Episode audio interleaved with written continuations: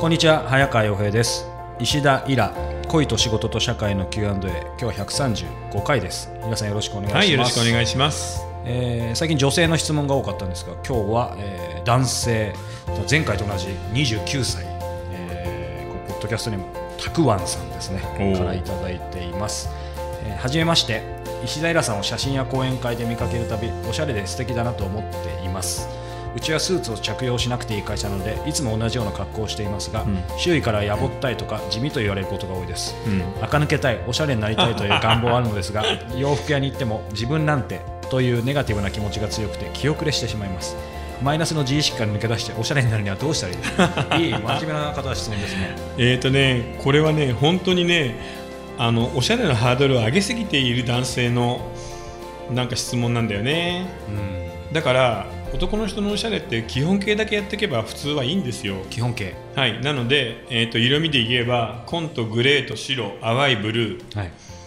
それを特化引っかえ組み合わせて着ればいいので なるほど。そういう基本の形を覚えてしまいましょう。うんうんうん。えっ、と、一番基本の基本になるのはですね、グレーのパンツにはい。ネイビーのジャケット、ああそれに薄いブルーのシャツ、白いシャツ、あるいは、えっ、と、青と白のストライプのシャツ、えー白と紺のブロックチェック、格子柄のシャツ、そこに、えっ、と、差し色でネクタイを一品入れるだけでもう大丈夫なんです。すごい。1分間コーディネートじゃないですかなので、それを、あの、一回基礎で作ること。うん。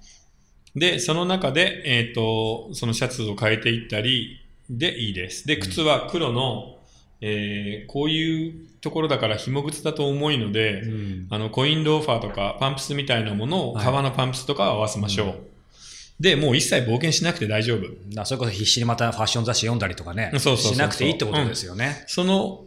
ベースになる、あの、ものができたら、その中でちょっとずつ増やしていけばいいです。うんうんうんだから、いい、質のいい、えー紺のジャケットを買って、グレーのパンツを買う。で、グレーのパンツが飽きたら、黒と白のグレーンチェックのパンツに、あの、紺のジャケットを合わせる。なんてのをちょっとずつ増やしていくっていうだけでいいです。これ皆さん聞いてますか？これ、ポッドキャスト、これ何回でも聞けるから、ちゃんとね、あの、繰り返しメモメモでもいいんですけど、聞いて、実践できればと思いまそうです。なので、あとはもう清潔感のある格好をしておけばいいので、うんあの、紺、白、グレー、その中の組み合わせだけで作って、その中にちょっとずつ差し色で、うんえー、エンジとか茶色とかグリーン、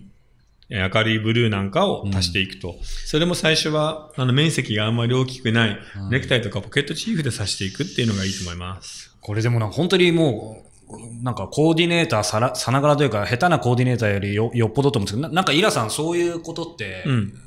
なんでしょう？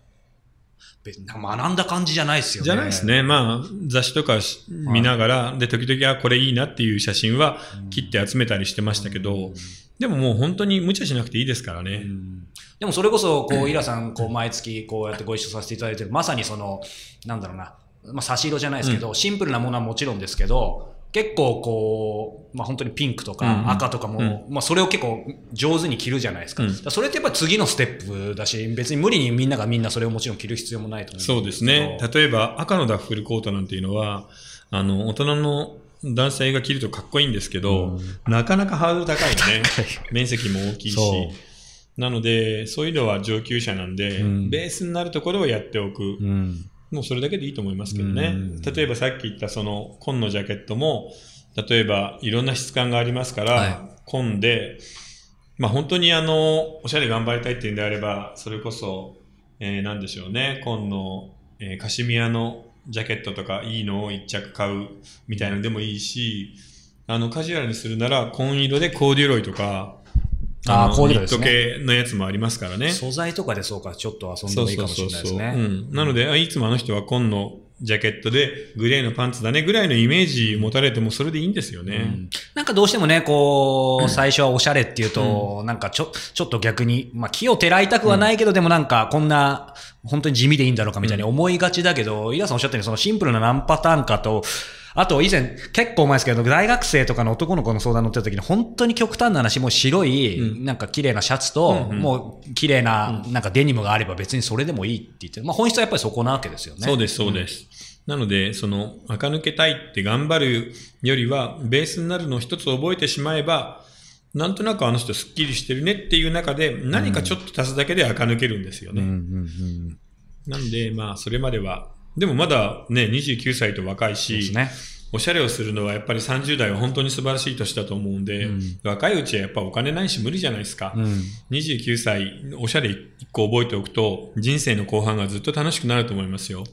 年を取ると、ルックスとかよりは、その人がセンスいいとかおしゃれであるっていうのがモテるの基準になるんですよ。うん。なので30代後半から以降は、おしゃれでない人は、イケメンでもどんどんモテなくなっていくので、うん